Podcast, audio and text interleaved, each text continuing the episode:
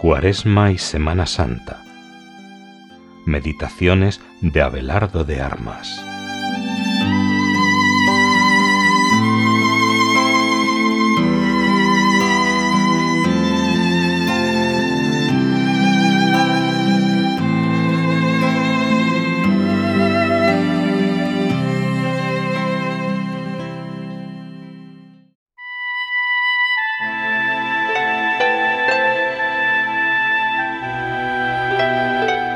Sábado de la cuarta semana de Cuaresma.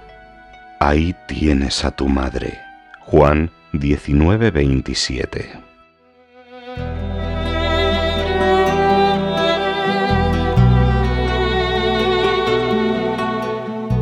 Estamos en el momento supremo de la redención. Jesús, colgado en la cruz, se ha dirigido a su madre y al discípulo a quien tanto quería. Ahí tienes a tu madre y desde aquel mismo instante Juan recibió a la Virgen por madre suya. ¿Cómo destaca el evangelista que la recibió por suya? Era tan grande lo que Jesús le entregaba.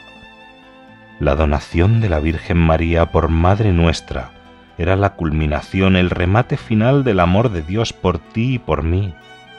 Por esto, Juan nos dirá a continuación, viendo Jesús que ya todo estaba cumplido es decir, entregando a su madre Jesús ponía colofón a su obra salvífica. Pero a mí me gustaría destacar que en Juan y en ti y en mí la Virgen recibió al mismo Jesús que había engendrado en sus virginales entrañas. La Madre de Dios es mi madre y me ama con el mismo amor que amó a Jesús. Ella no ve en mí cosa distinta de Jesús. ¿No es para volverse loco de amor y de alegría? Lo que tanto podemos desear y vemos tan lejano, ser otro Jesús, otro Cristo, lo ve en mí la Virgen Madre.